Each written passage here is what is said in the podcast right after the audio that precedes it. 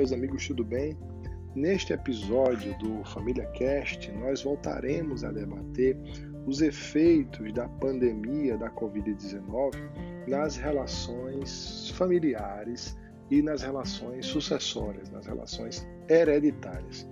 Vamos conversar hoje especificamente sobre o projeto de lei do Senado de número 1627 de 2020, apresentado no dia 7 de abril no plenário do Senado e pendente de apreciação pela Casa, pela senadora Soraya Tronic, do PSL do Mato Grosso do Sul.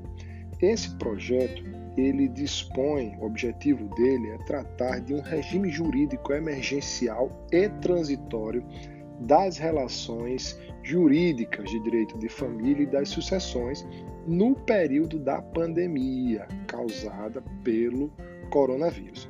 É, esse projeto é, de autoria da senadora foi pensado né, em conjunto com os professores Mário Luiz Delgado, com o professor João Aguirre, com o professor José Fernando Simão e também com o professor Maurício Bunazar. Então é um projeto que nasce é, com o objetivo de regular, como eu disse a vocês, essas relações transitórias. É, esse projeto ele é dividido topicamente em cinco capítulos, né? e quatro deles tratam dos seguintes temas: né? casamento, guarda e convivência com os filhos, alimentos e testamentos. No nosso podcast, no nosso episódio de hoje, eu vou me debruçar sobre o capítulo 2 e o capítulo 4, capítulo 5, é, o, cap, o capítulo 2 tratando do casamento e o capítulo 5 tratando dos testamentos. Certo? É, nesse capítulo 2, o projeto de lei do Senado é, ele amplia o regime jurídico é, do casamento e neste ponto específico compreendo eu que o, o intuito da senadora é bastante louvável. Né? Este capítulo específico aqui ele vai tratar essencialmente de três aspectos. O primeiro deles é a possibilidade da celebração do casamento à distância, mediante utilização de ferramentas audiovisuais em que eu consiga aferir a presença da autoridade celebrante, dos nubentes e das testemunhas necessárias para o ato certo? É, eu penso que isso aqui está no artigo 3 do projeto. Eu penso que nesse ponto nós temos um avanço legislativo significativo, inclusive é, podendo ser aplicado é, na nossa legislação corriqueira e não apenas nesse período transitório, porque isso aqui é um avanço, é, vai ao encontro é, das medidas é, nas ferramentas tecnológicas previstas dentro do processo civil, por exemplo, que trata de audiências por videoconferência, mais recentemente o Supremo os tribunais locais tratando de vídeo eh, sustentação oral dos advogados também por videoconferência. Penso que nós temos hoje meios tecnológicos é, suficientes para aferir a veracidade e aferir a real intenção dos nubentes neste momento da celebração.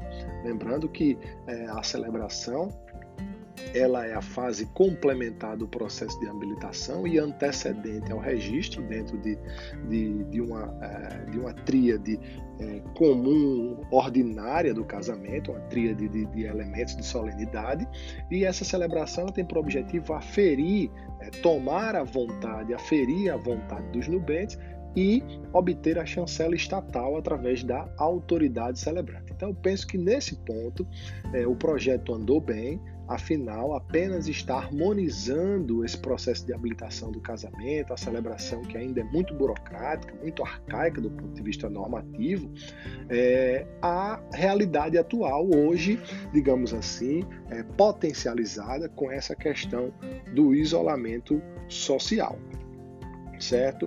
É, aqui vai se referir é, também o projeto é, a questão referente ao, à suspensão ou à interrupção, precisamente falando, do prazo de eficácia da habilitação. Né? Então, é, o, o, prazo de, de, de, da habilitação, do certificado de habilitação, que é, expedido ao final, obviamente, do processo de habilitação, é, ele tem validade de 90 dias e é um prazo decadencial. Aqui fica interrompido o prazo enquanto durar as medidas governamentais é, de isolamento social ou de quarentena. Isso aqui nesse ponto também acho válido, é, tendo em vista a dificuldade de celebração presencial do casamento, a não ser que as partes optem pela celebração por é, ferramenta audiovisual. O, o projeto também avança é, quando vai tratar aqui do chamado casamento não culpativo. Casamento não compatível, também chamado de casamento de viva voz, é, onde a autoridade celebrante ela é substituída é, excepcionalmente por seis testemunhas é, que não têm a relação de parentesco com os nubentes, é, onde um nubente ou ambos que estejam em iminente risco de vida é, não tenham condição de ir ao cartório celebrar o seu casamento, não tenham ainda iniciado sequer o processo de habilitação, mas que intencionam é, ter o casamento efetivado, juridicamente falando, eles convocam ou ele convoca essa testemunha necessitando estar em seu juízo perfeito. E aqui a legislação, o artigo 1540, ele já fala que é, estando a pessoa é, em situação de iminente risco à vida, ele pode se valer do casamento não compatível. O que o projeto quer trazer é apenas deixar claro que é, a pessoa idosa ou portadora de comorbidade é, que agrave as consequências da doença, podem se utilizar deste argumento como sendo justificador é, para utilização do casamento no compatível. Nesse ponto específico, eu acho aqui, com toda a vênia, um excesso de zelo normativo, uma, uma, uma minudação, uma minudência, um excesso de minúcias acerca do tratamento legislativo da coisa que nós não necessitamos. Afinal, todas as pessoas que estão dentro de um quadro de Covid mais grave, ou seja, hospitalizadas, muitas delas em tratamento intensivo, elas estão em risco, iminente risco à sua vida. Né? Não necessariamente precisam ser idosos ou pessoas com comorbidades, a não ser que o projeto, e aí é uma dúvida que eu tenho de interpretação ou de intenção legislativa, que o projeto intencione é, caracterizar como simples, a simples instalação da pandemia e sendo aquele idoso que está em casa, que está recluso, é, portador de comorbidade ou idoso, é, potencial, é, é, digamos assim, um potencial portador da enfermidade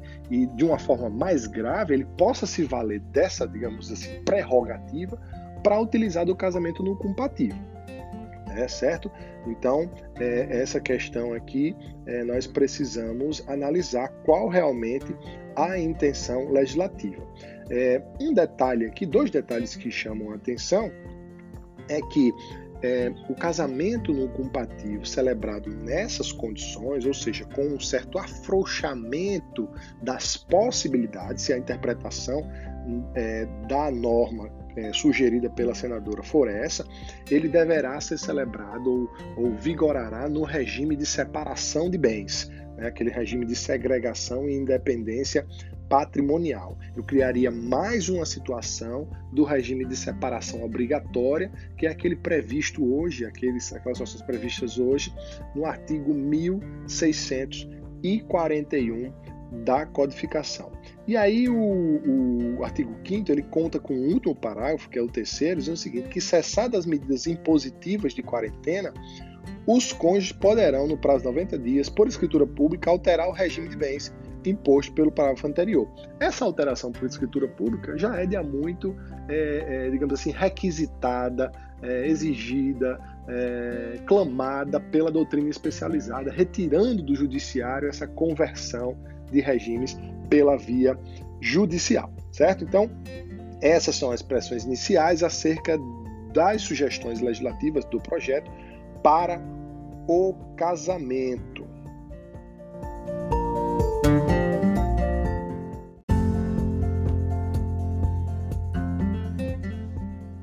outro ponto que será por nós comentado aqui dentro do episódio de hoje é a parte do projeto que fala sobre testamentos, que são os seus artigos nono e décimo com os respectivos parágrafos.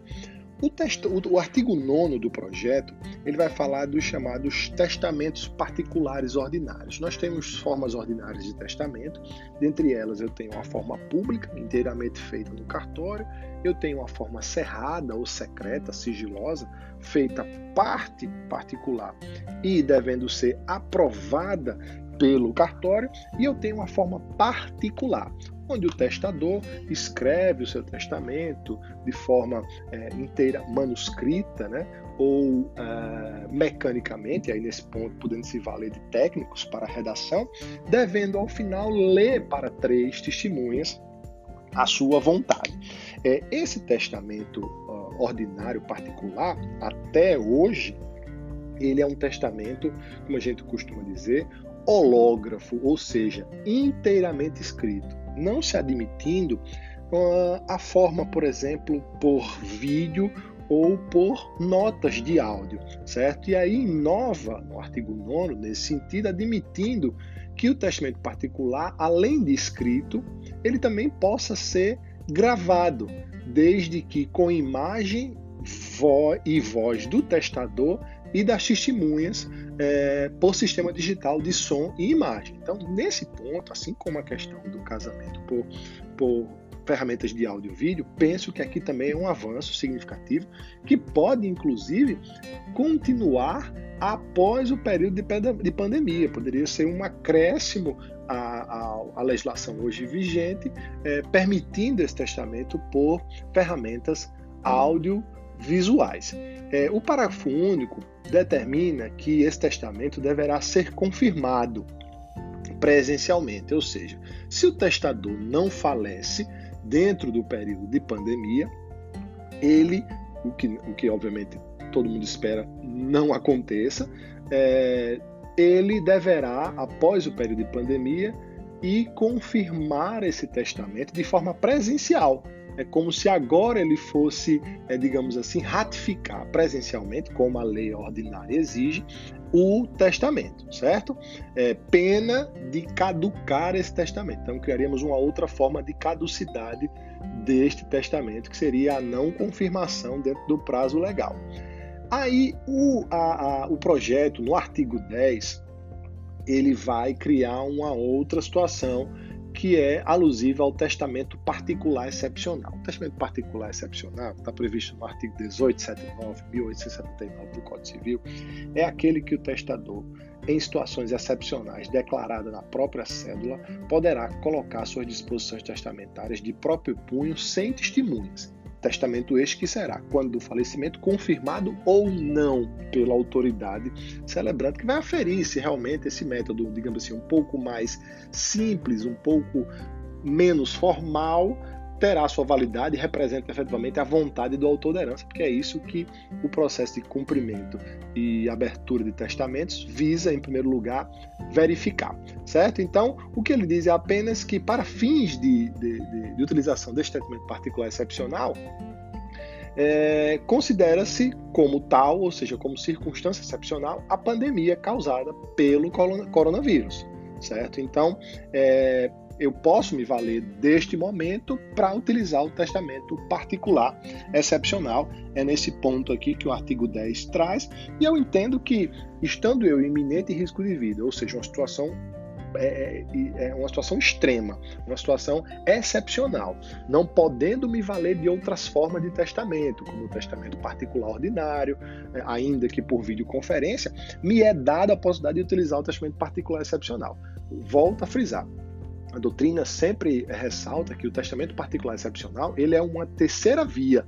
Né? Então, se eu não posso usar as formas ordinárias, não estou diante de situações para me valer das formas especiais, e aí eu lembro que marítimo, aeronáutico e militar, eu vou chegar nas formas excepcionais, dentre elas aqui o particular excepcional, que é o do 1879, tá certo? E é ele que fala que esse testamento ele deverá, essa, essa utilização de, de, de excepcionalidade é, a título, a pandemia como medida excepcional, como situação excepcional, só vale para os testamentos elaborados a partir do dia 20 de março do ano em curso, ok? É, mais adiante, o parágrafo segundo finaliza aqui dizendo que esse testamento caduca se não for confirmado pelo testador na presença de testemunhas, ou seja, eu posso me valer desse testamento utilizando a Covid como meio excepcional, mas se passou a pandemia, passou o momento de isolamento, eu não confirmar perante testemunhas, ou seja, não fizer um, testamento particular ordinário, caduca o particular excepcional. Então, diante desse contexto aqui, é, eu penso que é, é, abre o, o, o particular excepcional abre uma possibilidade maior de utilização dele, com a simples alegação de estarmos vivendo um momento de pandemia, é, eu poder me valer dele, afinal, se passar o período, digamos assim, o período que estamos vivendo da pandemia, da, da, da Covid-19, eu preciso fazer um testamento ordinário é, convencional, inclusive presencial, porque ele fala aqui dessa questão. Tá certo, pessoal? Eu espero que os comentários tenham agregado a vocês é, nesse, nesse, nessa busca nossa por conhecimento. É, vamos acompanhar o processo legislativo, a evolução do projeto 1627 da senadora Soraya, que nesses pontos que nós conversamos aqui hoje, eles, é, em essência, o projeto, em essência, ele realmente soma, né, ajuda, inova, podendo, inclusive, como eu destaquei durante a fala, ele é, tornar-se permanente, torna, integrar efetivamente a legislação ordinária hoje vigente ok?